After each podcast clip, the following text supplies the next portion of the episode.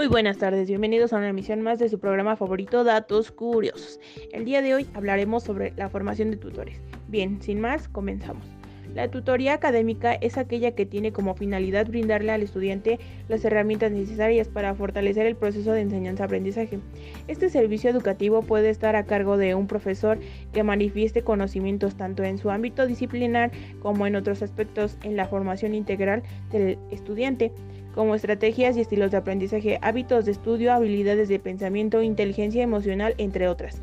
Este tipo de tutoría debe ofrecerse de forma planeada y sistematizada a partir de los resultados obtenidos en la aplicación de ejercicios de ejercicios diagnósticos que le permitan al autor, más bien al tutor, identificar mm, de cierta manera en qué plataforma de aprendizaje y cómo, cómo le impartirá.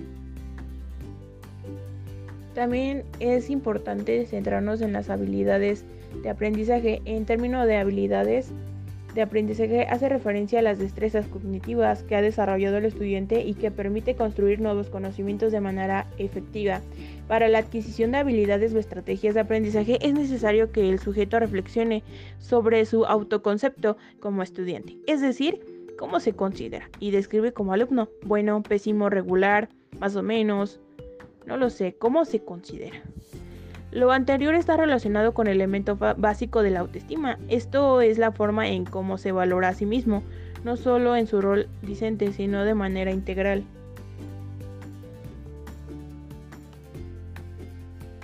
También es decir, la labor del tutor académico será concientizar al estudiante sobre la posibilidad que tiene todo individuo de reflexionar sobre sus propios procesos cognitivos, influir sobre estos y afinarlos para favorecer la adquisición y construcción de nuevos aprendizajes, lo que se denomina metacognición. Las técnicas de estudio.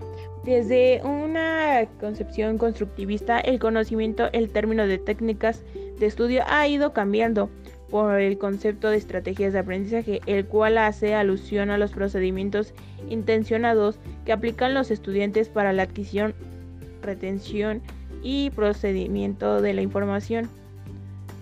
De acuerdo a Valle, existe una gran diversidad de estrategias de aprendizaje. El tutor puede sugerir al estudiante mm, y se pueden clasificar según el estilo cognitivo o canal de aprendizaje predominante en el estudiante. Dependiendo de él, pues se va guiando, porque no todos aprendemos al mismo tiempo ni con las mismas habilidades. Digamos que siempre predomina una inteligencia y una habilidad. También la reprobación existe una gran cantidad de motivos por lo que el estudiante reprueba de materia o asignatura.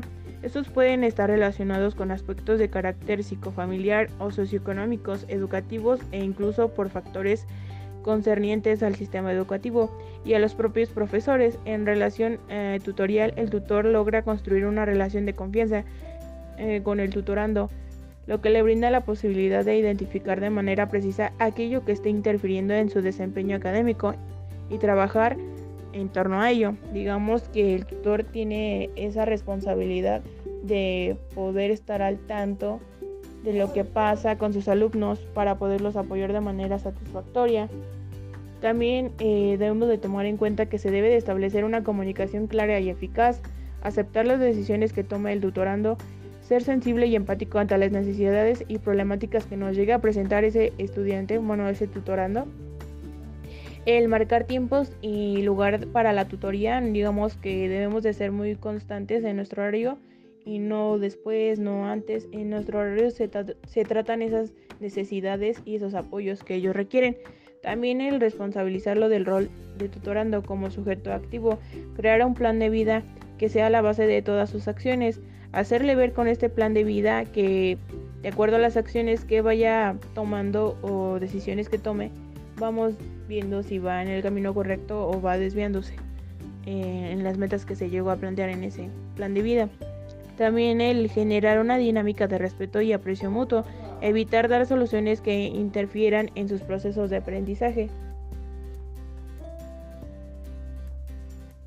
En años recientes, digamos que ha crecido el reconocimiento de que existe un grupo adicional de factores que juegan un papel muy importante en la determinación de aprovechamiento escolar, que se refieren a cuestiones más relacionadas con las características personales de los estudiantes, como por ejemplo estilos, formas o procedimientos de aprendizaje, diferencias en el desempeño académico relacionadas con el género de los estudiantes, características de la personalidad, autoestima, autosuficiencia, modos de afrontamiento. Son solo algunos de los factores que se ha encontrado como importantes determinantes del desempeño académico en los estudiantes. Cada uno de estos aspectos pues, influye en su rendimiento de cierta manera. Eh, estado de bienestar físico, psíquico y emocional y social en relación a la sexualidad no es solamente la ausencia de enfermedad o disfunción o debilidad. La salud sexual requiere un enfoque respetuoso y positivo hacia la sexualidad y las relaciones sexuales. Eh, para poder alcanzar y mantener la salud sexual, los derechos sexuales en todas las que todas las personas tienen y deben ser respetuosos, protegidos y satisfactorios.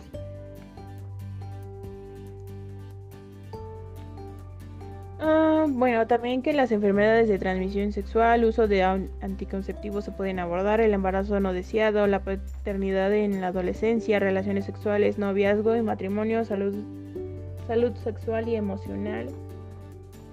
También las relaciones sociales. Em, en cualquier periodo de la vida, la identidad y el sentido de pertenencia son dos elementos fundamentales para el desarrollo y aprendizaje social de los individuos.